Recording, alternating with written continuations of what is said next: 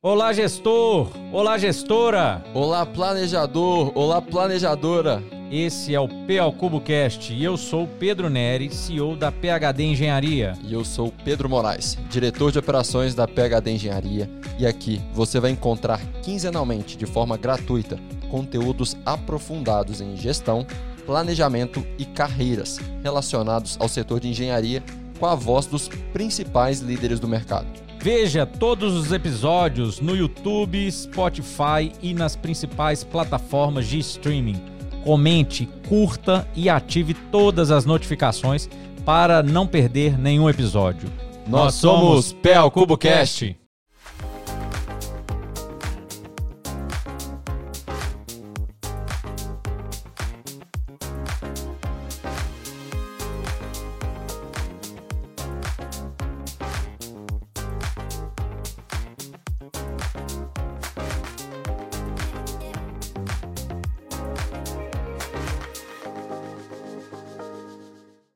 Olá, gestor! Olá, gestora! Olá, planejador! Olá, planejadora! Eu sou o Pedro Neri, CEO da PHD Engenharia. E eu sou o Pedro Moraes, diretor de operações da PHD Engenharia, e venho convidar você para mais um PL Cubo Cast, um podcast para a gente falar muito sobre gestão, mercado e hoje muito sobre comunicação e liderança. E liderança nos momentos mais difíceis. Para você que é gestor, para você que é líder, é a liderança na crise, no desafio.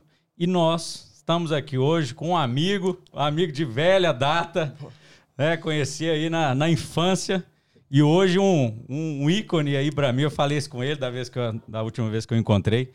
Léo Fará, capitão da reserva do Corpo de Bombeiros, militares do Estado de Minas Gerais, que participou de importantes e que eu tenho certeza que a maioria de vocês né, conhecem operações com resgates nos desastres das barragens em Mariana e Brumadinho, né, que realmente, né, para quem é de Minas aqui, momentos é, muito é, importantes aí que ele vivenciou e ele vai conversar aqui com a gente.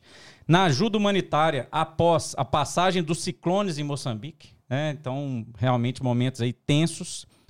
Enquanto formação, especialista de redução de risco de desastres pela ONU e gestão de desastres pela Unesco, é graduado em ciências militares com ênfase em catástrofes pós-graduação em gestão de emergências e desastres, mestre em engenharia geotécnica de desastres naturais e especialista em time de alta performance por pela nada mais nada menos que Harvard, né, que é uma das mais famosas instituições aí. Léo Fará, seja bem-vindo, né? Muito obrigado por, por estar aqui com a gente, cara. É um prazer recebê-lo e estar aqui com um amigo e hoje uma pessoa realmente aí que que a gente vê que fez e, e está fazendo um movimento muito legal aí no mercado, né? Para a humanidade, para o Brasil, para nós aqui mineiros, Belo Horizontinos, né? Muito bem-vindo e né, agradeço realmente aí de coração. Seja bem-vindo, Léo. Obrigado, cara. Obrigado, pessoal. É uma honra minha realmente estar aqui com vocês hoje para falar né, do, de, dos de mais diversos assuntos de planejamento, gestão, liderança, tudo que, que a gente gosta, engenharia também, né? Que é uma área que agora eu tô dedicando bastante, então é mais que uma honra, né, Pedro? Deu tempo que a gente encontrou depois, começamos jogando bola é, e agora no, no, mundo corporativo é. aí. Pedro era o camisa 9 ali, né, Léo? Craque. Cara, Pedro era, o cara, Pedro era bom de bola, cara. Ele era bom de, ele era, sabe aquele zagueirão que não deixava passar nada, nem a perna? Do, é ele, é. Era bruto, né? Era bruto, era bruto. Agora ele também já tá mais magrinho, mas ele é, é, Agora eu já parei, já, Para, já é. pendurei a chuteira já há muito tempo. É isso aí. Ô, Léo, e fala um pouco aí, assim, você né, falou da, da sua trajetória. É, eu nem sabia que, não, não me recordava que você era engenheiro, né? É, como é que foi essa caminhada? Como é que começou? Foi pro bombeiro? E aí, né? Só pra gente dar um, brief aí para quem para quem tá escutando. É uma trajetória bem assim, bem peculiar, né? Eu queria fazer medicina, cheguei a entrar na faculdade, né? E aí eu entrei no bombeiro também. O bombeiro ele tem duas entradas. Você pode entrar como como praça, né? Que é um curso de nove meses que você faz, e depois como oficial, ou como oficial. Eu entrei como praça primeiro, fui soldado.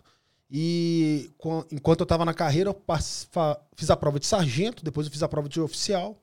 E aí a prova de oficial é um curso de graduação, é um curso de graduação em ciências militares.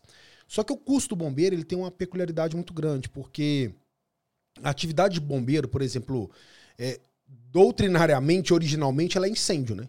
E incêndio em edificações. Então tem muito a ver com química, com física, com engenharia. Então a gente tem, por exemplo, no curso de oficial, a gente tem matéria de cálculo 1, 2, 3, matéria de física 1, Que 2 e engenharia 3. mesmo. E praticamente toda engenharia. Legal. E chegou até a se pensar no, no bombeiro em, em exigir um nível superior para engenharia. Só que existem outras eh, matérias também, por exemplo, atendimento pré-hospitalar, que está muito mais para a área médica. Você tem um. Hoje a gente tem um- um- uma companhia só de produtos perigosos, né? Que atendem derramamento de produtos perigosos, que é muito na- voltado para a área química. Você tem a questão dos incêndios estruturais, incêndios florestais. Então é uma gama de atividades muito grande. E quando eu entrei em dois, quando eu fiz o curso oficial, né, eu entrei em 2004 no, no bombeiro e eu fiz o curso oficial em 2007. E eu decidi me especializar numa área que ainda não era muito fomentada em Minas, que era a área de desastres. E aí desastres no Brasil que a gente fala muito é questão de enchentes, inundações, né, fortes chuvas que levam ao a deslizamento. E assim que eu formei, eu tentei fazer uma, uma saber mais sobre essa área de, de- da geologia, da geotecnia, porque eu via que tinha muito a ver com Minas Gerais. Eu tô falando disso aí em 2010. né? A gente não tinha tido esses grandes acidentes ainda. E aí eu decidi fazer uma prova na UFOP para o mestrado, engenharia geotécnica. E o coordenador até não queria aceitar, porque, cara, tem nada a ver. Você, né, você, como é que você não vai conseguir passar nessa prova, né? Porque matéria de engenharia. Eu falei, cara, a gente tem engenharia toda no bombeiro. Pode passar a prova que eu vou fazer. Se eu não passar, beleza, eu não passei. E eu fui, passei, passei em segundo lugar, inclusive, na prova de seleção. E consegui uma bolsa. E foi muito interessante que isso eu tô falando de 2014. É, isso, 2014. Quando eu comecei a fazer o mestrado, foi o primeiro grande rompimento de barragem que eu participei, que foi em Tabirito, lá na, na- não na Samarco, foi na Herculano, uma mineradora verdade, menor. Verdade.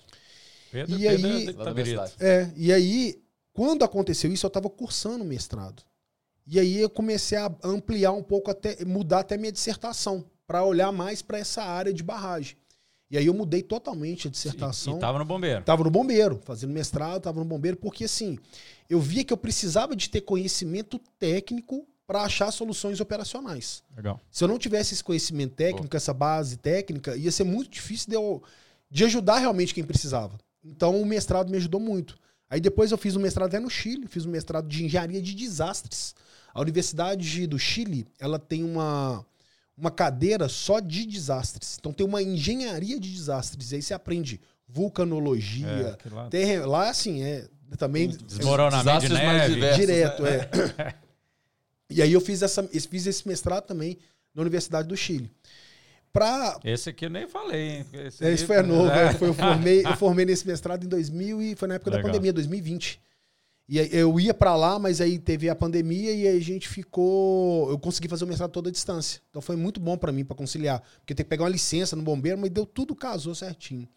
E aí foi muito bom porque durante essa jornada eu percebi o tanto que foi importante, né, de ter esse conhecimento, principalmente para os eventos maiores, que foi Mariana e Brumadinho, ajudou muito, né? A- o nível de, de solução que a gente teve, rapidez, equipamento, treinamento, foi muito por conta da engenharia. Apesar do pessoal não ter muito essa noção, né? São muitas coisas no, no- no- lá no background, no, no staff mesmo, que, que culminaram para a gente ter um sucesso na operação. Brumadinho, por exemplo, né, a gente tem uma área de 4 milhões de metros quadrados, a gente tinha 270 vítimas desaparecidas. Em alguns locais a gente tinha mais de 30 metros de rejeito. E a gente encontrou 90% das vítimas removendo somente 22% do rejeito. Então você imagina, não é, não é uma É escavação uma engenharia. aleatória. É uma engenharia. né? É, realmente, a gente fez Foi- mancha foi de calor, eu fiz. é, é, é, utilizei dinâmica de fluido, é, é, local de deposição e de arraste de matéria. Então tem muita coisa que a gente modelou para saber assim, olha, onde que é o ponto de um- alta probabilidade da gente encontrar. E isso, né, é através de base de conhecimento, porque não- até então, ah, se a gente for olhar na história mesmo, né, de dados, é, era a gente não tinha essa questão de, liquefa, é, de liquefação de barramento. Era algo até mais complicado. Até os dimensionamentos que são feitos na gestão de crise, eles eram pobres, entre aspas. Porque diferente, às vezes, da engenharia civil, que, por exemplo, você consegue modelar. Você, é possível você modelar um prédio e ver como é que ele resiste a, É, você a já tensão. tem, Vibração, tensão. você Você já tem consegue as fazer isso. especificações, né, as resistências ali dos de materiais. materiais. Agora, como é que você modela uma estrutura de 80 metros de altura É. com 53 milhões de metros cúbicos de rejeito? É, tem. É, é muito difícil, né? Eu, eu fiz uma pós-graduação no Japão também. E lá no Japão eles têm um galpão onde eles constroem um, um, um prédio de 10 andares, eles colocam em cima de uma plataforma. Essa plataforma ela vibra de acordo com as tensões de terremoto, para eles verem como é que o prédio se comporta durante o terremoto. Nesse mesmo local, eles colocam, por exemplo, esse prédio para resistir a tufão, ciclone, né? É, como que ele vai se comportar a fortes chuvas. Então eles conseguem medir isso tudo. Agora, como é que você faz isso para uma barragem? É muito difícil, né? Então, agora que, que eles estão, ah, por conta desses acidentes, é, eles estão conseguindo entender melhor. Se a gente for pegar, por exemplo, se na década de 70, 60, quando foram construídas essas barragens, a gente perguntasse para o engenheiro assim: tem terremoto no Brasil? Qual que vocês acham que essa é a resposta deles? Nunca, né? Não tem. É. Aí não é porque não tem, é porque naquela época os dados que você tinha de sismógrafo, de talvez um acelerômetro que você tinha na barragem, eles eram tão poucos e pobres que você falava que não tinha terremoto. Tecnologia, né? Não Por- tinha. Não Né? tinha. Pra, pra gente, um, um- um sismo de 3.0 é imperceptível pro ser humano. Mas para uma estrutura de 80 metros que está percolando água no terreno, é diferente. Então, o que acontece é que muitas dessas barragens elas foram modeladas e elas foram projetadas considerando que pô, Não não, eu não tem um variação. sismo aqui no Brasil. Para que, que eu vou eu vou construir uma estrutura montante? Porque aqui no Brasil não tem esse risco. Lá no Chile, não. né? É impensável construir uma barragem montante. Por quê? Porque lá a gente tem sismo.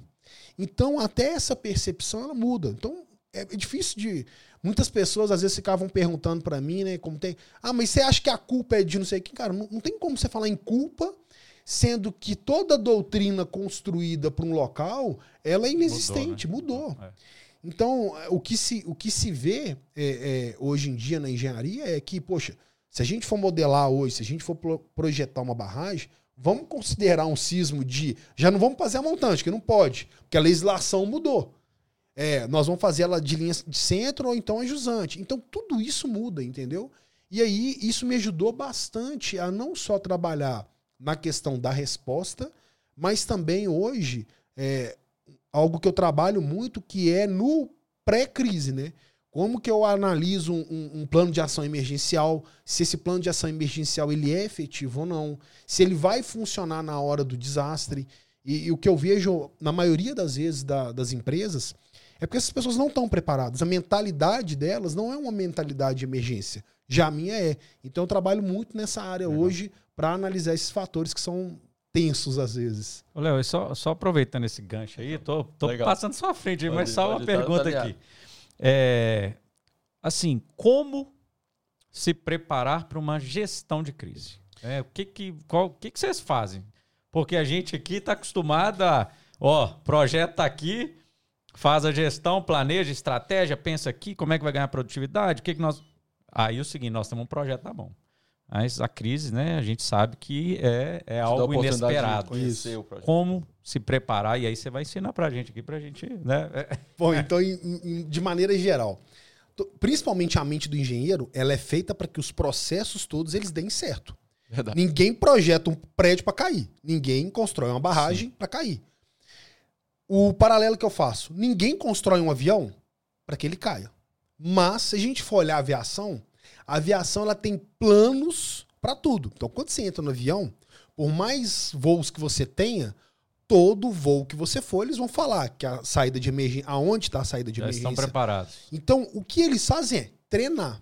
Então, a primeira coisa que a gente faz é pegar um projeto, por exemplo, se eu for analisar um projeto de uma barragem, né, um plano de ação emergencial de uma barragem. Como a sua mente foi feita para que todos os processos dêem certo, a minha mente ela foi feita para e se esses processos derem errados? Então, a gente precisa de treinar é isso. Vou dar um exemplo bobo. Esses dias eu fui fazer uma, uma consultoria para uma, pra uma empresa e aí um dos pontos de fuga era um é, tinha um cadeado. E esse cadeado tinha uma chave. Se justo naquele dia a pessoa que fica com a chave for para casa ou ela esquecer a chave, a gente tem um problema aí.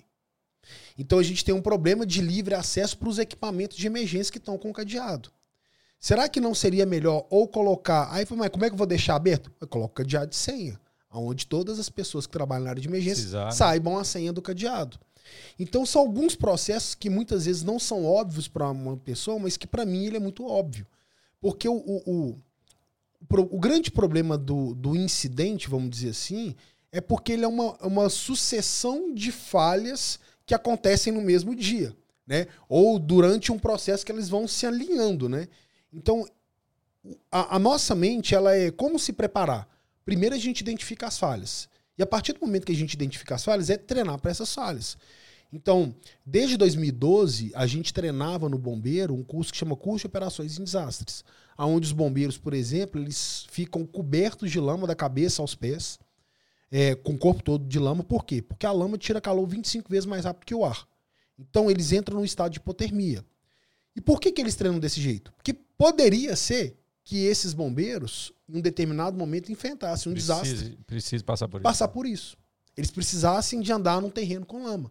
Mas isso a gente previu lá atrás. A nossa preparação ela tem que ser maior do que a sua previsão. Então, o que, que você vai prever que pode dar errado? E a partir do momento que você prevê que dá errado, você precisa se preparar mais. É o incêndio numa edificação. Você tem que saber que tem que estar obstruído a, toda a saída de emergência, as portas de emergência elas não podem ter cadeado. É, muita gente, né, por ser bombeiro, fala assim: ah, Léo, eu, eu moro num, num prédio que é um apartamento por andar e na escada de emergência tem que ficar aberta. Eu queria trancar. Eu Falei, beleza. Você só tem que torcer para não ter um incêndio. Porque a mentalidade das pessoas é, É não, eu só queria proteger ela, né? é que ela protegia, mas ela esquece que um dia É, ela eu pode sei. precisar Claro, disso. claro. Então, o que a gente faz é treinar muito antes que aconteça. E aí tem várias maneiras de treinar. Você pode treinar é, a questão física mesmo, aquele simulado real, onde de evacuação, de mobilização, ou treinar o tabletop, que hoje em dia está muito é, é, na moda, né? Hoje em dia a, a própria a ANM, algumas legislações, elas existem, exigem que façam esse tipo de simulado. O que que é o tabletop? Simulado de mesa, aonde você treina fluxo, aonde você coloca o mapa, que você consegue enxergar realmente se é, aquela situação ela consegue acontecer.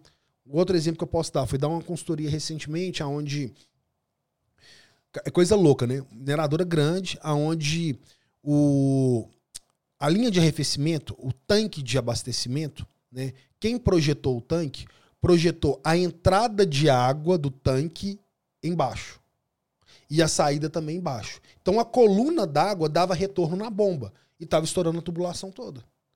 E aí, não só esse problema. Eu falei assim, olha, então qual o que, que eu enxerguei de problema? Vamos supor que a sua tubulação rompeu e você precisa de continuar arre- arrefecendo o alto forno. Como que você faz isso? Você não tem mais o tanque. Acabou a água do tanque. Como é que você vai Tem fazer? uma linha. uma Aí, linha pode- aí a gente começa a pensar, olha, a gente pode mobilizar o caminhão pipa. Falei assim, o caminhão pipa ele não vai conseguir dar a pressão necessária que vocês precisam para o alto forno. O que, que vocês podem fazer? Então a gente começa a pensar num simulado de mesa, numa sala, sem correria, sem gritaria, quais são todos os problemas que podem existir e o que, que a gente precisa de estar preparado para caso esses problemas aconteçam. Né? A grande a grande vantagem de você ter uma pessoa, principalmente um outsider da empresa, é que ele consegue ver riscos que para você É, são visão de paisagens. fora, né? Visão de Visão fora. de fora, isso mesmo. E é uma gestão de risco, né? Você está falando aí para mim, é, o PMI aí, né? É, a gestão de, de projetos é, é uma análise dos riscos de forma antecipada, né? É, é, é basicamente a matriz que, cê- que a gente coloca realmente de, do PMI. Mas o, o grande fator é que muitas vezes a gente, a gente não considera, Pedro, muitas vezes o fator humano. Aí eu vou te falar por quê. É, quando você tem uma emergência, em qualquer cenário que seja, em qualquer lugar, é, a pessoa que está imersa naquele problema, ela mentalmente ela não tem condição de resolver como uma outra pessoa. É do tipo assim, você tem lá seu grupo de gestão de crise. Vamos supor que o seu melhor amigo dentro da sua empresa, ele morreu. naquela gestão de crise, será que você vai ter o preparo mental É, não tem, não. necessário para aquilo, emocional? Muito não difícil. vai. E, é- e esse fator emocional é o que a maioria das empresas não coloca no papel. E aí eles tentam conter essa crise, eles tentam conter aquilo ali e não conseguem porque o fator emocional está muito grande. É o paralelo que eu faço é tipo um médico receber o filho para operar porque ele se acidentou num acidente de carro. Será que aquele É, médico ele vai ter condição de operar o próprio filho? Não vai. Então você precisa de uma pessoa de Externo. fora, um consultor. Nos Estados Unidos isso é muito comum, tá? A gente tem eh, muitas empresas de consultoria para gestão de crise. Acontece a crise, eles acionam a empresa e é a empresa que monta todo o sistema de gestão de crise. E são detalhes tão, tão bobos, né? Perceptíveis, assim, pra É que Vou dar um, um tá exemplo. na cara da pessoa e. Vou dar um exemplo notório que aconteceu. Recentemente a gente teve uma. é, se eu não me engano, ah, não vou lembrar, mas teve uma, um rompimento, não um rompimento, é um talude que deslizou e que obstruiu toda a BR-040 ali próximo do Alphaville. Foi, é. Sim, sim. Eu lembro, eu lembro. E aí, quando, aconte- quando aconteceu isso, especulou-se muito que era rompimento de barragem. É. Como a gente tem um histórico de rompimento de barragem, causou um pânico gigantesco em toda a região ali. Entre o rompimento, eu sei, e até o, até o comunicado oficial, porque na Não época é. eles chegaram a me, a, a me ligar para ver se eu ia lá. Entre o rompimento e o comunicado oficial, se eu não me engano, foram quase seis horas. Para você dar um comunicado oficial do que, que realmente tinha acontecido. E aí, esse comunicado oficial, muitas vezes, né, é, o, o erro das empresas é colocar uma três folha a quatro de um monte de informação sendo escrita. É, As pessoas não leem, as pessoas estão desesperadas. Então, o que a gente sempre orienta, né, é, num processo de crise, é que a comunicação ela tem que ser clara, concisa e de fácil entendimento. Então, às vezes a gente está dando até treinamento de liderança para as equipes, a gente fala quando tem uma crise, muitas vezes é importante você, ao invés de escrever a mensagem, porque a gente brinca que. É, é, eu tenho uma figurinha que eu mando para minha esposa assim: ó, eu escrevi normal, você que leu com raiva. Essa, essa, Normalmente as esposas têm ela- essa. elas têm Você essa. me manda essa É, eu vou figurinha te aí. né? mandar depois. e aí, é quando a pessoa está em crise, ela lê com a cabeça de É, crise. claro. Verdade. Então Já é já tá muito brava. mais importante ou você mandar um áudio ou você fazer um vídeo. E, e o importante é na gestão de crise. Se você fazer um vídeo, olha, quem está falando aqui é o Léo. Hoje é dia 31 de agosto de 2023. Eu estou comunicando que está circulando uma notícia de que houve um rompimento de barragem. Não foi um rompimento de barragem. Devido à forte chuva, um talude escorregou e pegou num tanque de contenção. Todas as medidas estão sendo. E aí você faz isso. Aí alguns, alguns fatores importantes, né? Eu não falei, né? Mas eu sou Léo Fará, eu sou capitão da reserva do corpo de do bombeiro. Por quê? O nome, o título É, da claro. pessoa para validar, tá a falando. data que você está enviando, porque esse vídeo pode ser que amanhã ou depois ele circule novamente, né?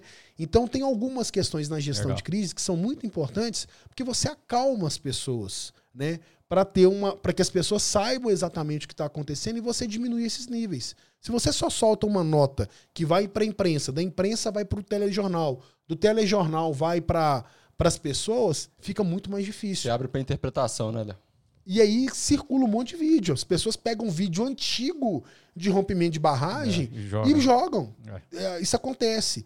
Então, a gestão de crise na empresa ela é muito importante. E as empresas têm que entender que uma boa gestão de crise economiza milhões de reais. Milhões, é muita coisa. Porque hoje em dia a gente tem muita empresa de capital aberto que um problema na comunicação, Imagem. Cara, acaba, acaba, as ações vão lá embaixo. Então essa gestão de crise bem feita, ela consegue não falar que não, não é que, que vai, vai ter um problema, mas vai estancar aquele sangramento de maneira rápida. Então você ter uma equipe preparada para isso e que não tem envolvimento emocional é muito importante. É por isso que quando o bombeiro vai, é, ele vai e ele resolve. Por quê? Porque não tem é, envolvimento emocional. Ele está ali para resolver o problema. Então a nossa, a, a- a nossa empresa hoje, a nossa consultoria, é muito voltada para isso, para que a gente consiga resolver esse problema, para você resolver a dor daquela pessoa naquele momento, dessa gestão de crise. Léo, e eu não falei no início, né? Mas é, e aí eu fiquei sabendo da última vez que eu, que eu encontrei com você, né? Que hoje você tem uma empresa que realmente presta esse tipo de serviço, né? Importante. Eu acho que, como você falou lá fora, já já está normal. Aqui é, pro- foi a primeira vez que eu escutei falar. Fala um pouco aí como é que é, como é, que é esse trabalho, né? O que você que tem feito aí nessas consultorias? Então, Pedro, quando, quando, quando começou no, lá na, né, na Herculano, né, em Tabirito, depois foi para Samarco, lá em Mariana, e depois com a Vale em Brumadinho, eu percebi que existia uma lacuna, uma dificuldade muito grande das empresas, e é super normal, tá, gente? Não tô falando, tô condenando, é. não, porque não, a gente não tá preparado para isso, tá? Isso aí não é uma grade curricular uma matéria de engenharia, você não, não, aprende isso. E aí eu percebi que eles tinham dificuldade não na, na gestão da empresa, mas na gestão da crise. Dessas questões que são normais para a gente.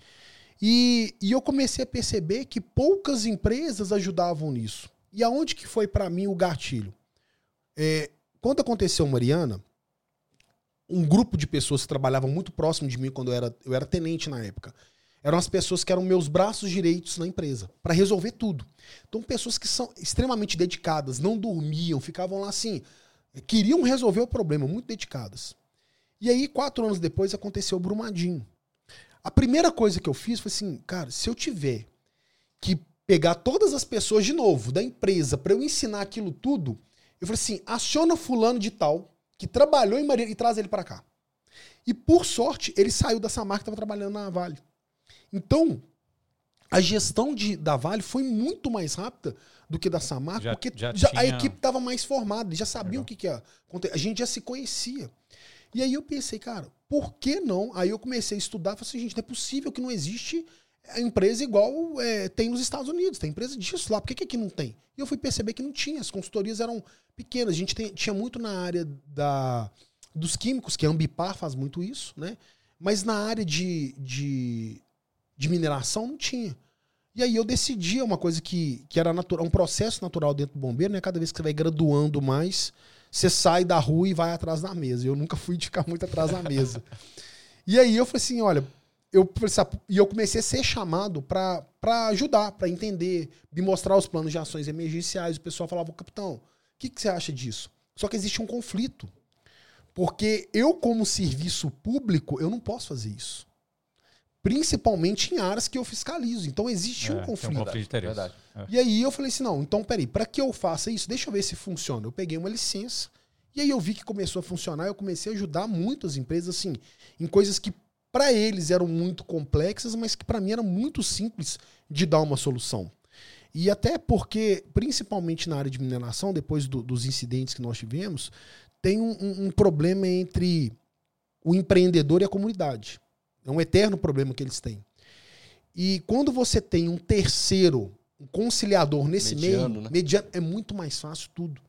E pelo meu background, ter para trabalhar no bombeiro, ter sido capitão da reserva, isso facilita demais toda a inter interlocução. Porque a gente tenta achar é. um meio termo para os dois, para o interesse dos dois. E, e, mostrar também, muitas vezes, para o empreendedor, cara, isso aqui não vai funcionar. Isso que você está querendo dessa maneira, isso não vai funcionar.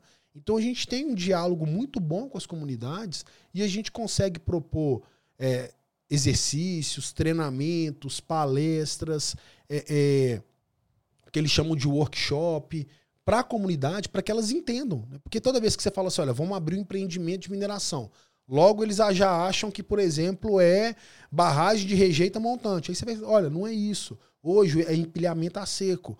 E aí eu pego um copinho de areia e mostro como que é o empilhamento a seco, que não tem água. Então tem vários fatores que para falar com a comunidade fica muito mais fácil quando você não está vestindo Externo, a camisa do empreendedor. Ô, Léo, e para nós empreendedores, né, a gente vê que a liderança na crise ela é cada vez mais essencial para a empresa, né? Como que é a preparação de um líder hoje, tanto do bombeiro quanto que você é, aconselha as empresas, né, para prepararem os líderes? Como que é esse processo e assim até sua vivência, né? É, como que você enxergou isso no dia a dia? Vivendo uma situação nova, né, em Mariana, Brumadinho, como que foi para você liderar uma situação dessa? O que que você sentia lá? Como que foi? Ó, a gente tem dois processos dentro do, do meio militar, né? Que a gente tem as tropas ordinárias e a gente tem as tropas especializadas. E as tropas especializadas, elas surgem na Segunda Guerra Mundial, aonde eles perceberam que era muito difícil você movimentar uma tropa grande sem que seu inimigo percebesse isso. Então eles começaram a treinar tropas que elas tinham um treinamento diferenciado, equipamentos diferenciados e pessoas diferenciadas. Então, quando a gente pega a palavra mnemônica SWAT, né, Special Weapons and Tactics, Não é que eles são melhores que os outros, é que eles têm armas e táticas diferentes. E aí, quando a gente traz para a crise, né, a grande diferença que a gente tem que ter num líder na crise é que a gente, a gente tem que dar muito mais liberdade de ação do que normalmente a gente dá. Por quê? Porque você não tem tempo de ficar, não microgerenciando, mas gerenciando melhor essa pessoa. E aí você precisa de uma alta confiança nessa pessoa para que ela saiba exatamente o que ela quer fazer.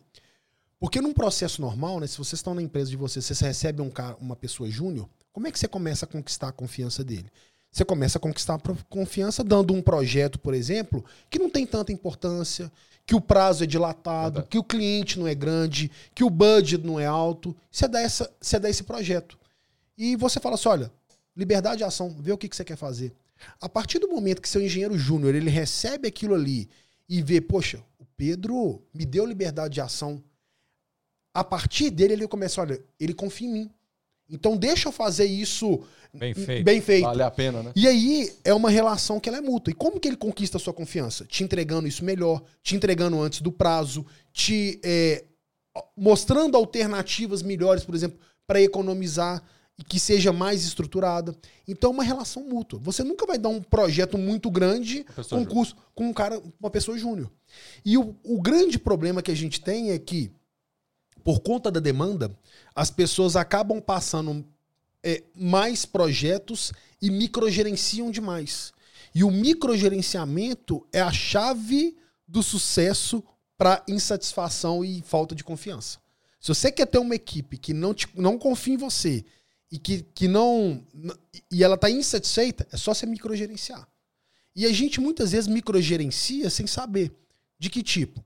Você pega o projeto e fala: olha, o Rafael, é o seguinte, esse aqui é seu projeto, esse aqui é o crédito, eu quero que você trabalhe com essa equipe, você tem esses recursos e você tem esse prazo para fazer com esse time. Na sua cabeça, você está pensando o seguinte: poxa, eu estou dando tudo pro Rafael.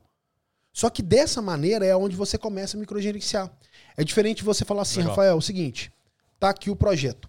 Como que você quer fazer? Aí o Rafael fala assim, poxa, o cara tá me dando confiança. Ele tá perguntando como que eu quero Legal. fazer. E se você tiver dificuldade, Rafael, me procura, que eu tô aqui para te ajudar. Então, é assim que a gente começa a conquistar essa toda essa cultura dentro do, das operações especiais.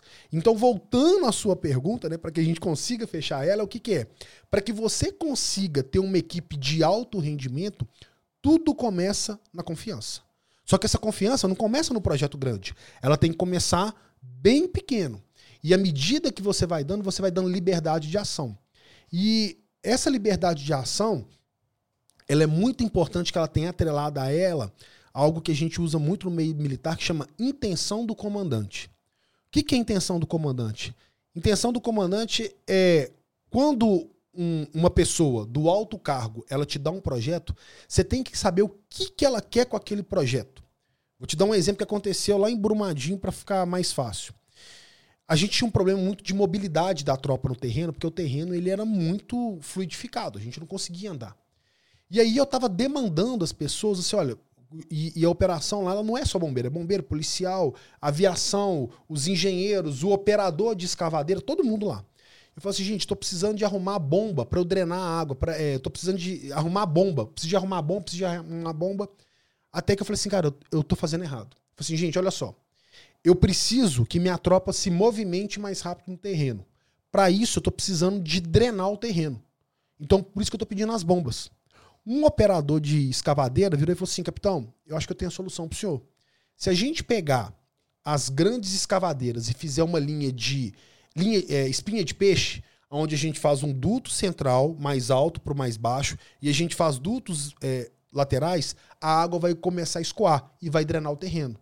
Então, naquele momento, ele entendeu a intenção do comandante. Que a intenção do comandante é drenar o terreno. Então, quando seu, a sua tropa ela sabe qual é a intenção do comandante, às vezes o que ela planejou, ela não conseguiu executar.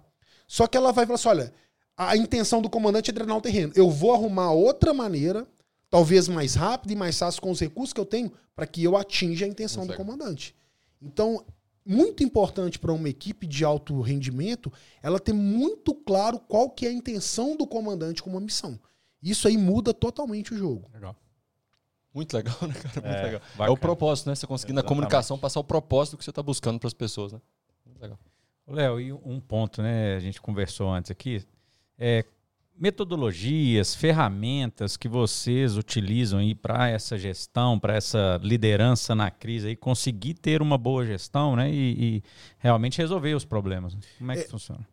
O importante, é o prim- o primeiro fator, treinar. O segundo fator é entramos na crise. Como que a gente faz? A gente utiliza uma metodologia que chama ICS, né? Incident Command System, é, ou Sistema de Comando de Incidentes, se for em traduzir. E esse sistema ele surgiu na década de 70 nos incêndios da Califórnia, onde várias organizações elas se juntavam para resolver o problema. Eles começaram a perceber que cada organização tinha uma linguagem diferente, cada organização trabalhava num turno, e os incêndios eles não param. Então os bombeiros trabalhavam 24 horas, mas às vezes o operador lá que, da CEMIG de lá, ele não, ele só trabalha até tal horário. Né? O camarada da água também trabalha só até horário. Então eles começaram a enxergar uma ferramenta gerencial. E essa ferramenta gerencial é que todos os bombeiros no Brasil utilizam ela para gestão de crise. Hoje, principalmente na área de mineração, já está sendo muito difundido o sistema de comando de incidentes, porque é onde todo mundo vai, comer, vai, vai falar a mesma linguagem. Então, a primeira coisa, vai ter que ter um comandante. E esse comandante, ele, a gente fala que tem uma pessoa que é o responsável pelo comando, mas é um comando unificado, aonde a gente vai ter, por exemplo, no bombeiro, quem pelo bombeiro tem o poder de decisão. Quem pela mineradora tem o po- poder de decisão. Quem na parte aérea, policial, comunicação. Então a gente tem todo mundo ali Uma no que a gente chama né? de comando unificado. A partir desse comando unificado, a gente divide em quatro caixinhas, tá? Se a gente for pensar no organograma, que é operações. Depois de operações, a gente vai olhar o logística, depois a logística, planejamento e administração e finanças. Então essas quatro caixinhas, né, administração barra finanças que é junto, elas vão sempre estar presentes no ICS de grande volume. Então em Mariana a gente utilizou o ICS, em Brumadinho a gente utilizou o ICS com pessoas que são responsáveis por cada área. Então dentro dessas caixinhas, por exemplo, em Mariana eu era o comandante de operações. Então, todo tipo de operações, seja ela aérea, busca terrestre, operação de abertura de via, eu era o responsável. E aí a gente tem várias, dentro do, do ICS, né, que existe um curso disso, né, curso de Sistema de Comando de Incidentes, a gente tem algumas coisas que são, é, que já são setadas. Por exemplo, tem algo que chama limite de supervisão. Uma pessoa não pode jamais gerenciar mais de sete recursos. Então você gerencia de 3 a 7, sendo ideal 5. E esses recursos, tá? não- é, eles podem ser dos mais diversos níveis. Então, você tem lá o, opera- o, o chefe da operação de escavação. Então, ele vai gerenciar cinco escavadeiras. Pô, Léo, eu tenho 10 escavadeiras. O que, que eu faço? Abro duas frentes: frente norte e frente sul. E aí a frente norte tem cinco, a frente sul tem cinco. Então a gente sempre tem isso, porque lá Distribui, né? Eles começaram a perceber que é, é muito comum você ter um número muito grande de recursos para gerenciar e o gestor não dá conta disso. Então tem coisas que a gente chama de cadeia unificada de comando, né? E o que é cadeia unificada de comando? Cada membro da equipe ele reporta só uma pessoa e ele tem que reportar o tempo todo. Então, por exemplo, Pedro, né, o exemplo que a gente deu aqui. Pedro, eu preciso que você pegue o Davi é, no hospital às 17 horas. Então eu, eu te passei a missão. Toda missão tem que ter um back brief. Quem recebeu a missão tem que me passar o que, que ela entendeu da missão. Léo, então você precisa que eu pegue o Davi às 17 horas no hospital Biocor, é isso? Isso mesmo, Pedro. Aí vamos supor, o Pedro foi lá e cumpriu a missão. E uma, o mais comum no meio corporativo é que as pessoas cumprem a missão e pronto. No, Não retorna, Não né? não mostra. Eu, falo, No- eu gosto de falar que é vendeu, vendeu peixe, ó. Eu fiz, tá aqui, tá entregue. É, né? e na o verdade, check. o que as pessoas não entendem é que pro líder, pro comandante, você não saber do retorno é uma caixinha que tá aberta na cabeça dele. Exatamente. Então, quando você passa a missão, Léo, já peguei o Davi, ele tá, ele tá em casa, ele, ele já tá em casa, já tá tudo pronto. Na minha cabeça tem um. Eu tirei uma caixinha da minha cabeça. Menos uma é preocupação. menos uma preocupação para mim. Exatamente. E aí, Legal. é isso que a gente fala do microgerenciamento. Então, quando às vezes seu líder, seu chefe tá, oh, e aí, você não fez não? Não, já fiz, ué, mas Será que você reportou? Você falou? Você falou? Você deu o pronto pra ele? Então, todo lugar que eu Mostrou, né? trabalho, a minha equipe, todo mundo sabe. Ela fala assim: capitão, tá feito. O chefe, tá pronto. É, Dá o pronto. A missão está pronta. Eu não preciso de mais preocupar com a missão. Porque as pessoas têm a ideia de, não, mas se, se der errado, eu te falo. Não, não é se der erra- errado, eu te falo.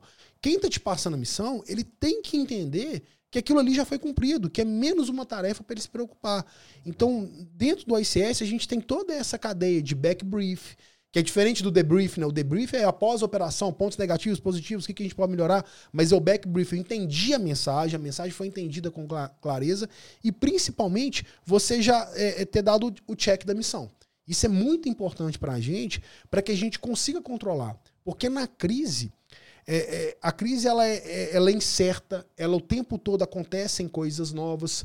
E o que a gente fala é que o primeiro momento da crise, ele não tem um- uma não tem um planejamento. O primeiro momento da crise é resposta. E como que você responde? Treinando. Então você previu que podia dar errado, treinou bastante, sua previsão tem que ser maior que sua preparação. Treinou bastante, respondeu, e a partir do momento que você já entra no momento de que a sua resposta está ficando constante, você vai começar a planejar. Pessoal, estamos percebendo que o terreno está tá encharcado, as nossas equipes não estão conseguindo progredir. Aí você começa a fazer todo o planejamento para o próximo ciclo operacional. E toda crise a gente demanda um ciclo operacional. 12 horas, 24 horas, então tem reuniões que a gente faz com, Passagem. Legal. é, e essa passagem ela é importante também, tá, Pedro? Que é algo que o sistema de comando de incidentes fala. Você nunca tira uma equipe toda e coloca outra. É muito comum também nessa o, o- com o, shift, né, o, Troca o de turno. a to- troca de turno, a gente tira 10 e coloca 10. Isso nunca acontece no ICS. O ICS ele sempre vai ter um número mais ou menos de 20 a 30% da equipe que fica 50% do turno do outro. Por quê? Na crise, independente de qual seja o seu, o seu trabalho, a crise é nova. E ela se chama crise porque é tudo novo. Se, se não fosse tudo novo, Não era era rotina, não era É. crise. Então é tudo novo. Aquelas primeiras pessoas que elas trabalharam na crise, elas desenvolveram um capital intelectual ali, que a crise ensinou para elas. Quando chega uma nova equipe, essa nova equipe, ela não sabe desse capital intelectual. Então, se eu tiro todo mundo e as pessoas chegam, às vezes eles vão ter a mesma ideia que você teve antes e você já viu que deu errado. Então, por isso que você tem que ter um 30% ali da sua tropa, falar assim, olha, a gente já tentou isso, deu errado. Não adianta, você não pode perder tempo com isso. Então, é muito importante que nesse, nessa troca de turno, de 20% a 30%, principalmente do o gerencial, permaneça. Então, em Brumadinho, por exemplo, as nossas equipes ficavam de 7 em 7 dias, tá? 7 dias, trocava 7 dias.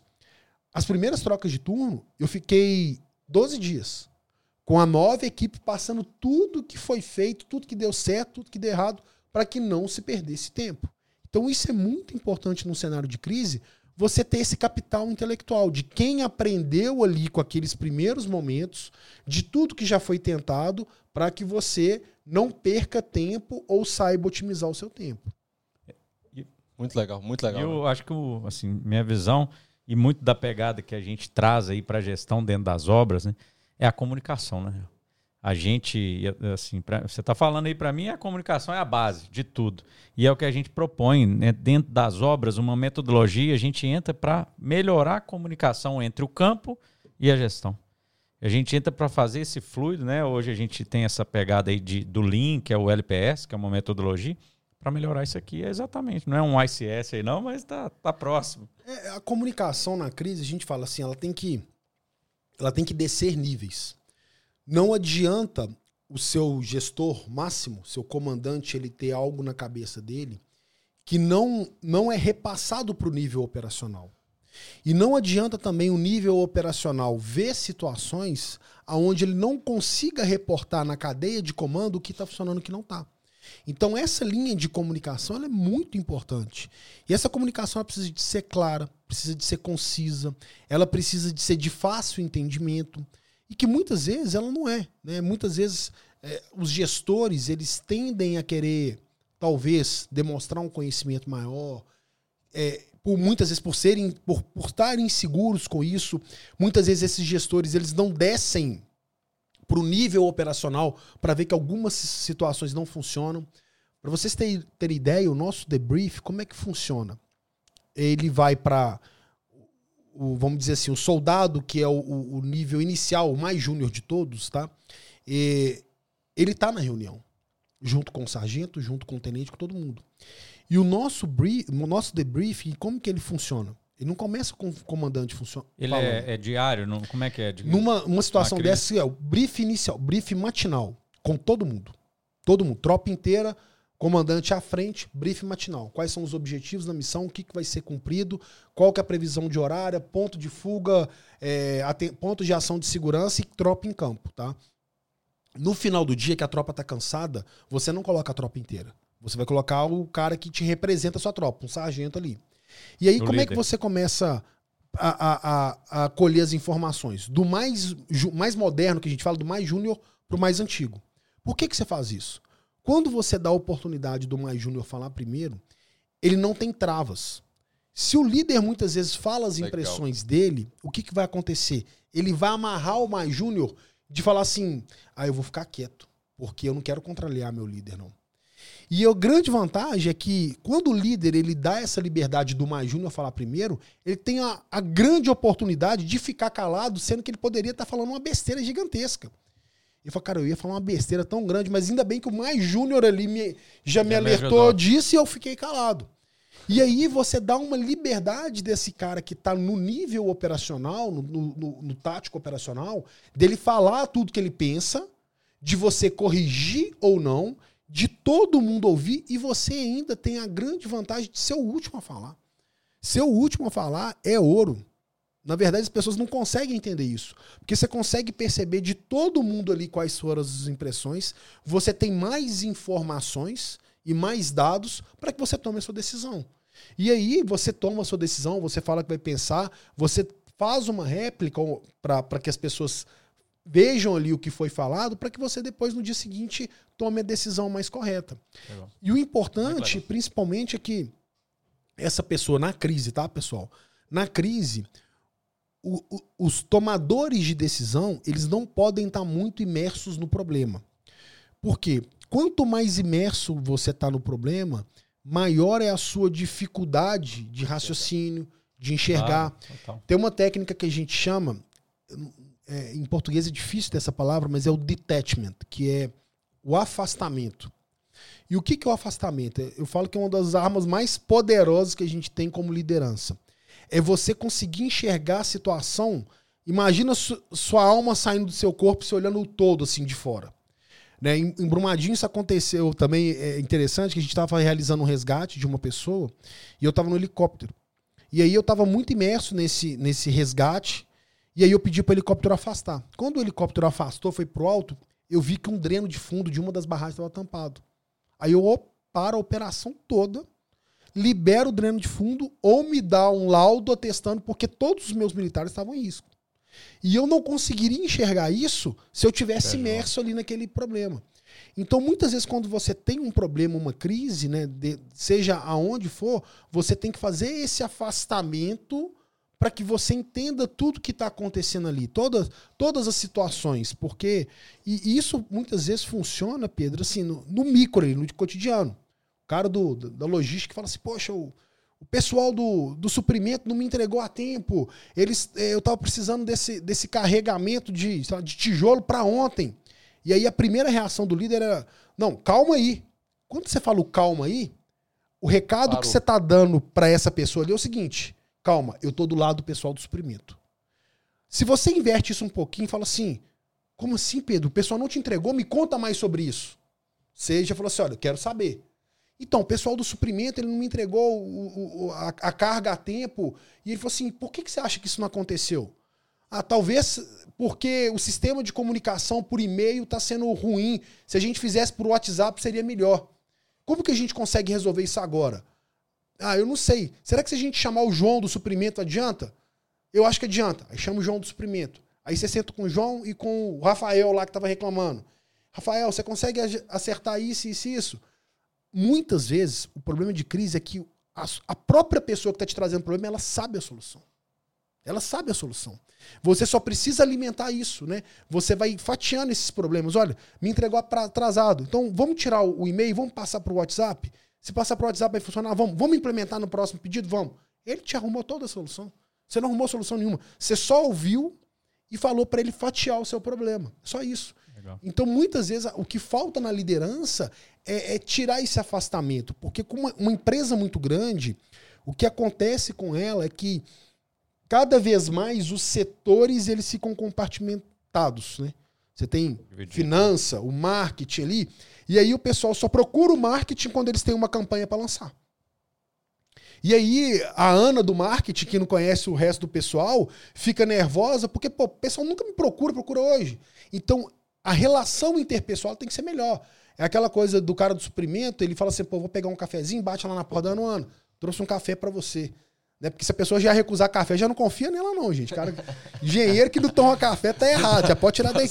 Não toma café e não bebe. Eu aprendi isso em Ouro Preto, cara. Não toma café e não bebe cerveja. Você tem que suspeitar alto. E acorda feliz são sinais que aquela pessoa é demoníaca. Então você já tem já que tirar. Já tira daí. É. O cara acordou feliz de manhã na missão, cara, tá errado. Esse cara é, é demoníaco. Mas aí a pessoa vai lá e já começa a ter esse relacionamento. Dessas pequenas. Não procura só na crise. O grande problema é que muitas vezes a gente envolve a empresa toda num conjunto só na crise. A maioria das vezes é quando o bicho pega e fala assim, gente, reúne cada um do setor. Aí que você reúne todo mundo. E você não faz isso no dia a dia. E isso é fórmula para o insucesso. Porque a pessoa só vai conhecer a outra no tete a tete, no dia a dia, são nesses momentos. Então você tem que criar esses momentos de equipe junta para resolver de problemas simples, né? De organizar um churrasco, organizar um café, a crise. Se você fizer isso no churrasco, na crise vai ser mais fácil. Se você não fizer isso no churrasco, na crise vai ser mais difícil, vai ser muito mais problemático. Léo, e deve ser muito complexo lidar com várias pessoas de maneiras totalmente diferentes. Na, no momento da crise, eu imagino que o ânimo de todo mundo está muito agitado, né? É, que, quais são as técnicas que você usa, muito com a sua equipe, mas principalmente com os stakeholders que estão fora ali, para acalmar todo mundo, para deixar todo mundo na mesma página. A gente vê isso como dificuldade da empresa, né? Você mesmo disse. As pessoas, às vezes, cada um está com uma visão diferente, todo mundo está certo. Mas como que você faz para alinhar e nivelar todo mundo nesse, nesse cenário? É, na verdade é o seguinte, quando, quando a crise eclode, né? quando você tem um problema de crise, quando eclode, o, o seu instinto humano, o seu instinto natural é com que seu cérebro te coloque num modo de sobrevivência. Então, quando você está passando um aperto na rua, foi assaltado, é, se você vê um, um, cachorro avançando sobre você, o que, que vai acontecer no seu corpo é que a sua glândula pineal ela vai liberar um monte de hormônio no seu corpo que vai te colocar em modo de combate. E o que, que é esse modo de combate? Porque lá na época das cavernas, né, o homem, quando ele saía lá do, do, da proteção da caverna do grupo dele, ele ia caçar e ele estava exposto ao perigo, é, quando acontecia o perigo, né, de um, algum animal correr atrás dele, ele precisava de ter uma, um medicamento rápido. O que, que é isso? É adrenalina, é o cortisol. E ele faz o quê? Que seu coração acelere, então seu coração bate mais rápido. Ele faz com que você sue mais para você refrigerar a sua máquina. Ele faz com que seu sangue saia das pontas e vá para os órgãos grandes, né? Coração, pulmão. E você para de raciocinar. Seu sangue ele sai do seu cérebro. Ele vai para onde? Para onde você precisa de combater. E aí você começa a tomar decisões não racionais, você começa a tomar decisões emocionais. Então, quando você está nervoso, né? Para mim, o clássico é, é o e-mail. Que você recebe aquele e-mail desaforado e você vai de supetão e responde. E depois que você responde, você fala assim: puta merda, cara, o que, que, que, eu fui fazer? Né? Hoje no WhatsApp você consegue ainda pagar a mensagem, né? Mas no e-mail tá mais difícil. Então você é aquele que você não parou e pensou. Então numa crise, o bom gestor de crise, ele entende o seguinte, o que que tá no meu, o que que é resposta? E a resposta, o que eles têm que entender é que não é naquela hora que você vai resolver a resposta, seu time já tem que estar tá treinado. Se você não treinou seu time para resposta, você precisa acalmar os ânimos. Como é que você faz, você acalma os ânimos? Primeiro, já viu que o cara fica andando de um lado para o outro? Né? Porque, e quando ele anda de um lado para o outro, ele está acelerando isso, ele está deixando de pensar. pensar, ele está deixando de raciocinar. Então você coloca todo mundo numa mesa, você vai fazer um café, você vai pegar uma água, vou fazer isso na crise? Vai. Porque a partir do momento que você fala pro seu cérebro, peraí, pessoal, vou ali fazer um café. Ou vamos ali fazer um café. Fazer um café, por exemplo, ou que seja alimentar é você tá dando um recado pro seu cérebro seguinte, olha, fica tranquilo, a situação está sob controle e tá tão sob controle que eu tô até fazendo um café. E você precisa de se acalmar, você precisa de sentar, você precisa de respirar naquele momento. Então até o pessoal pode achar loucura, mas existe uma uma técnica em operações especiais que a gente chama de respiração em caixa. E o que que é respiração em caixa? É você inspirar 3 segundos, prender 3 segundos, soltar 3 segundos, esperar 3 segundos. Isso aí, se você for nas tropas de elite, das tropas de elite mais fodas do mundo, eles fazem respiração em caixa em momento de crise. A respiração em caixa, ela ajuda a oxigenar seu cérebro. E aí você começa a tomar decisões racionais e não decisões emocionais. Então a capacidade do líder tá assim, gente, vamos Vamos acalmar um pouco, vamos respirar, vamos raciocinar, vamos escrever. Então, uma coisa que eu usava muito é, pessoal, ninguém fala nada. Anota tudo que vocês estão pensando. Quando você faz o exercício de anotar, a pessoa foca num determinado momento, ela começa a anotar tudo. Você vai perder o quê? Cinco minutos? O que, que é cinco minutos numa crise? É. Numa coisa que pode acabar com a sua reputação. Ou... E aí você começa a anotar tudo. E aí, vamos lá, de novo mais júnior, o que, que você falou? Porque quando você dá oportunidade para o mais júnior, o mais antigo, né, o mais sênior, ele tá, ele tá mais calmo. O mais júnior ele vai se cobrar de, de ficar mais tranquilo. Então o mais sênior tá até todo mundo falar, ele vai ter que controlar os ânimos dele. E aí a capacidade da liderança de saber gerenciar isso. São ferramentas muito simples, mas que a gente não utiliza. Porque geralmente. Tô anotando gente... aqui é, pra, é os insights, viu? Porque o negócio aqui. É legal demais. Né? Consultoria, depois ah, eu vou mandar a conta. Manda a conta, manda a conta. Ah, legal demais. Então, assim, depois disso, você tem uma tranquilidade muito maior de ter raciocinado tudo que foi colocado, tudo que foi posto ali. E você vai ter isso. Então, se você pedir uma coisa simples, uma folha A4 para cada um, gente, anota o que, que vocês estão. Vocês estão. Você vai até perceber que a letra do cara começa a ficar um, um hieróglifo no primeiro e no final ela já está melhor que ele está mais calmo. E isso aí ajuda muito a você ter uma visão mais focada. E a partir disso, você vai ter lá, por exemplo, objetivo e prioridade, que é uma coisa que a gente ensina no nosso curso de gestão de crise. Existem objetivos e existe prioridade. Por quê? As pessoas confundem objetivos com prioridades. Se você tem 10 prioridades, você não tem prioridade nenhuma. O que você tem que entender é o seguinte: a prioridade ela, ela está intrinsecamente ligado a os recursos humanos e logísticos que você tem diante da quantidade de tempo que você consegue executar. Isso é a prioridade. Eu tenho recurso humano, eu tenho recurso logístico e eu consigo executar. Os objetivos podem ser tudo. Você pode ter um monte de objetivos, pode ter 200 objetivos. Mas você não vai ter recurso humano e logístico e, a capacidade, e o delta T ali para você executar tudo. Então a prioridade é qual o recurso humano e objetivo que eu tenho para executar no delta T. Tenho isso, qual que é o mais importante? Você vai numerando. Coisa simples, mas que funciona em gestão. Prioriza. Se você não conseguir fazer essa. É, se você não conseguir colocar essa prioridade, provavelmente você vai fazer coisas erradas. Léo, nós tô vendo ali o podcast já. Nós vamos ter que ter o segundo, terceiro aí, podcast, tem muita coisa aqui que a gente tinha para falar. Agora vamos. Eu falo demais, tá vendo? Não, é Não, tá nada, é só assunto. muita coisa legal. Anotei muita coisa aqui. Tá tem um quadro Case de sucesso.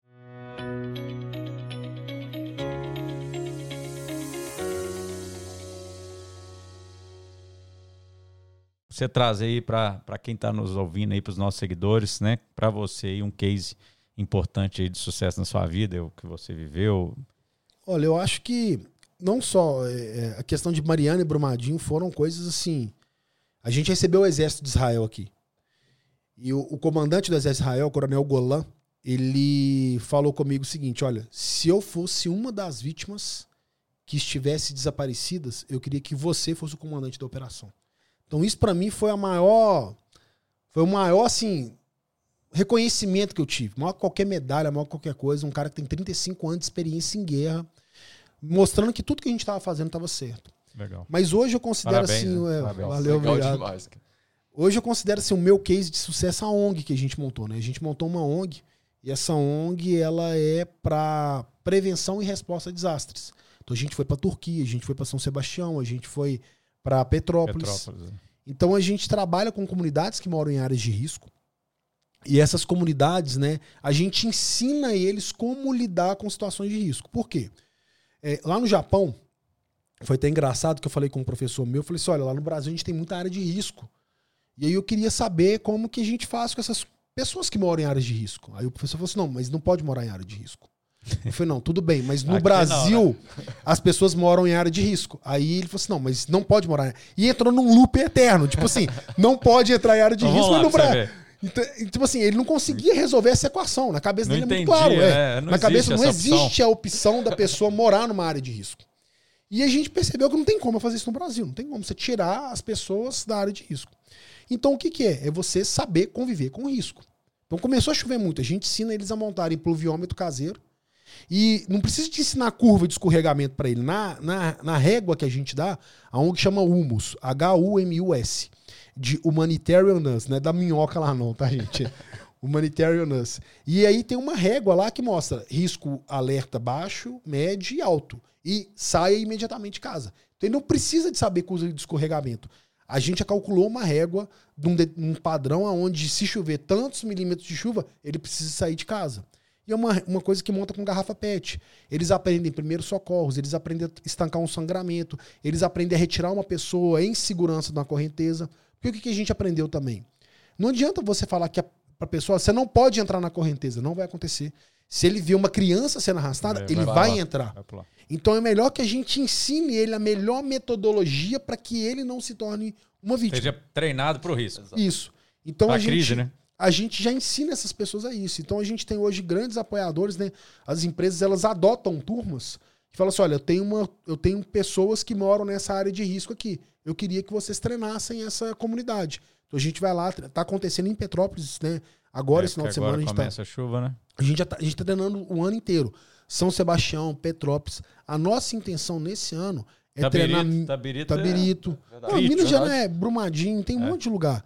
É, a gente treinar mais de 1.500 pessoas esse ano, para que o ano que vem a gente consiga multiplicar isso cada vez mais. Para que essas pessoas saibam o que vai acontecer. Porque é fato, né, Pedros, que Petrópolis eu já fui como bombeiro, fui duas vezes, 2011, 2013, e voltei como ONG em 2022. E vai voltar de novo, não tem como. Sebastião aconteceu morro, né? agora. Então vai acontecer isso. Então antes que aconteça, a gente treina essas pessoas para que elas né, tenham condição né, de, de saber como atuar num cenário como esse. Então hoje ah, eu falo que meu case de sucesso é deixar esse legado, né, que não pode ficar comigo. Deixa aí, ó. Agora a hora aí. Fala aí como que, como que as pessoas podem. Ó, entra no site, né, www.humusbr, H-U-M-U-S-B-R.org. Tá tudo lá. Se Legal. quiser ser um apoiador da Exato. ONG, seja um apoiador. Se quiser adotar uma turma, adota uma turma. Contribuição, ONG auditada, tudo certinho. A gente tem muita, muito zelo com isso, muito cuidado, né? transparência com isso. E fora as grandes missões. A gente foi pra Turquia, salvamos duas pessoas com vida na Turquia. A gente precisa de apoio mesmo, porque é, principalmente essas viagens internacionais, elas precisam, a gente precisa de grana para comprar passagem aérea de última hora. Pra vocês terem ideia, a, a passagem aérea no dia do terremoto da Turquia, ida e volta para o Brasil, estava 5 mil reais. No dia seguinte, estava 30 mil reais. Então, para a gente levar uma equipe de quatro pessoas, que é pouco, a gente estava gastando aí mais de 120 mil reais com. É, Só pra inclusive, transporte. só para transporte, bagagem, quase 150 mil reais. Mas a gente salvou duas pessoas vivas, nos escombros. Então não tem preço isso que a gente faz, sabe? Então, e todos que atuam são bombeiros da reserva que estão lá atuando, é uma, algo fantástico. Pessoal preparado, né, Léo? Legal. Pessoal demais. preparado, isso mesmo. Léo, a gente tem outro quadro aqui legal demais, chama Ping Pong.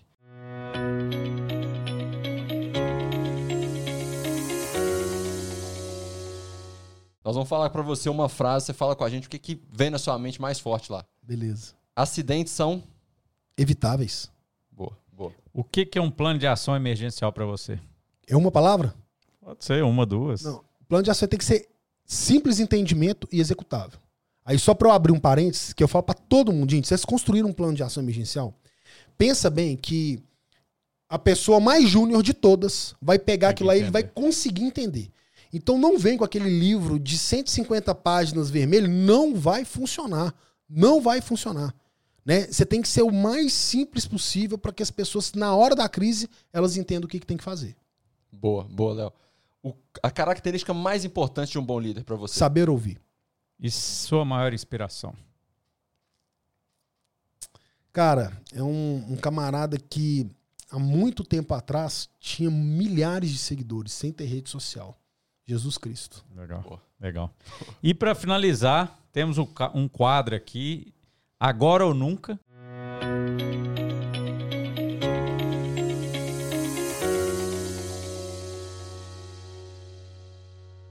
E aí é você trazer aí para quem está escutando, né? E aí tem gente aí no Spotify, YouTube, né? nas nossas redes sociais. O que, que você pode trazer de contribuição aí para as pessoas, né? Como o Léo aí falando, ó, o que que um livro, um filme, o que, que você quiser. Ó, não é porque é meu livro, não, pessoal, mas eu acho que todo mundo que lida na área de mineração leia um livro chamado Além da Lama. O primeiro livro que eu escrevi. E esse livro é muito legal porque ele conta é, como, né, por que, que a gente conseguiu evitar mais mortes no desastre mariano. Ele é um, um livro assim que realmente, para quem está na área de mineração, começa a entender um pouquinho mais. E para quem gosta de liderança, também um livro meu Legal. Líder, um especialista no impossível. Que é, eu trago vários casos de casos reais de bombeiro e as técnicas de liderança por trás disso.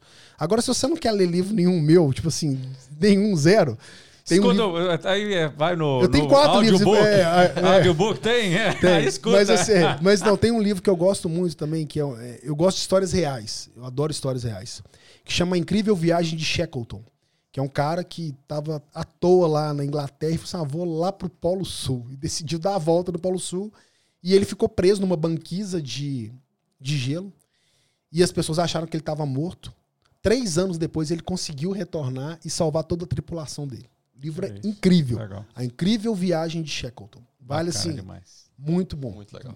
bom. E- hoje nós aprendemos demais, hein, velho? É, é, aqui foi um, um MBA de liderança. Muito legal, cara. Muito legal. A gente aprendeu de comunicação, cara.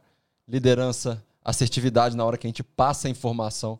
E muito sobre como lidar, né? E como se preparar para um momento de crise. Para nós aqui é valioso demais. As pessoas não legal. conseguem fazer, às vezes, uma ligação direta, mas a gente sempre consegue prevenir isso, né?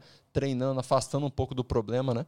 Cada um de nós, no nosso dia a dia, a gente consegue se preparar muito e treinar nosso time para responder esse tipo de, de crise, né, Pedro? Com certeza. E, Léo, cara, muito obrigado. Que isso, é uma Muito honra estar aqui obrigado. com É, vocês. estamos Obrigado. encerrando aí mais um, mais um episódio. O Léo, acho que estava nos, nos primeiros da lista lá, né, Pedro? Quando a gente começou, acho que agora é o vigésimo primeiro episódio. É, aí eu falei, não, o Léo aqui, nós vamos ter que arrumar uma agenda. Aí, graças a Deus, aí, Deus falou assim, não, o Léo tá lá naquele lugar lá, vamos tomar. Tomando lá. Vou, vou, vou Tá encontrar vendo com esse- ele, né? Tomamos cerveja, tá vendo? Por isso você tem que ser um cara que toma cerveja, cara. É, Aí não eu erra, gostei. não erra, né, velho? erra, não. Aí eu falei, Léo, vamos, vamos tomar aí. Tava eu com a Débora, né? Você com sua esposa, com a Renata, né? Renato. E aí começamos a trocar ideia e tal, não sei o que. De repente o Léo, o Léo tomou uma, duas. Eu falei, agora é a hora. Léo, vamos fazer o podcast. Aí Ele, agora. Aquele momento você tá abraçando todo mundo, É. já todo mundo é seu melhor amigo, sabe? O Pedro pegou meu celular, desbloqueou na minha cara e já anotou. Falei, assim, anota a agenda aí, ó. Anota aí. Agora. Que essa agenda Valeu desse cara- muito a pena, Essa valeu muito agenda a aqui pena. é valiosa, viu?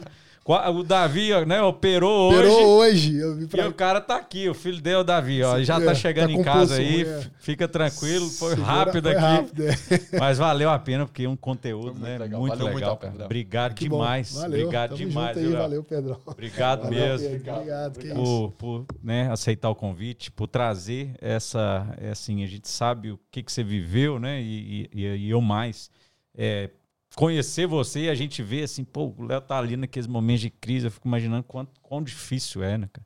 E assim, parabéns. Valeu, obrigado. É, já, desde o, da época do Jaraguá jogando bola, vi aí, eu lembro que você estava fazendo medicina e tal, de repente foi pro bombeiro, foi, uai, ele não tava, era médico, agora é engenheiro, Engenheiro, né? agora, loucura, né? agora é ONG, agora, cara, é assim, parabéns mesmo, Valeu, né? Tem, obrigado. tem é, muita, fico feliz de ver Obrigado. sua caminhada, sabe, de, de ver você realmente, né, com, Impactando, com, né? com a sua humildade, com a sua, com o seu jeito, né, é, conseguir impactar e ajudar pessoas. Cara, valeu, demais. demais. E vamos Valeu marcar o próximo, porque tem muita, ficou muita coisa aqui, viu, Ana? Ana, aqui ficou coisa demais aqui pra trás, mas valeu demais, cara. Ai, Bacalhamba a pauta da Ana É, toda aí. Ana ficou uma A semana poça- fazendo essa pauta, rasgando ela toda. Mas, mas valeu a pena, valeu a pena. Foi muito legal. E né, encerramos mais um podcast. Obrigado por estar aqui com a gente, né, por acompanhar. Siga as nossas redes, vai no sininho aqui, manda um comentário. O Léo aí né, vai estar com certeza aí compartilhando aí esse é, junto aí às redes sociais e Obrigado por nos seguir, por estar aqui conosco e até a próxima. Até a próxima, turma. Muito obrigado. Um abraço. Valeu, pessoal.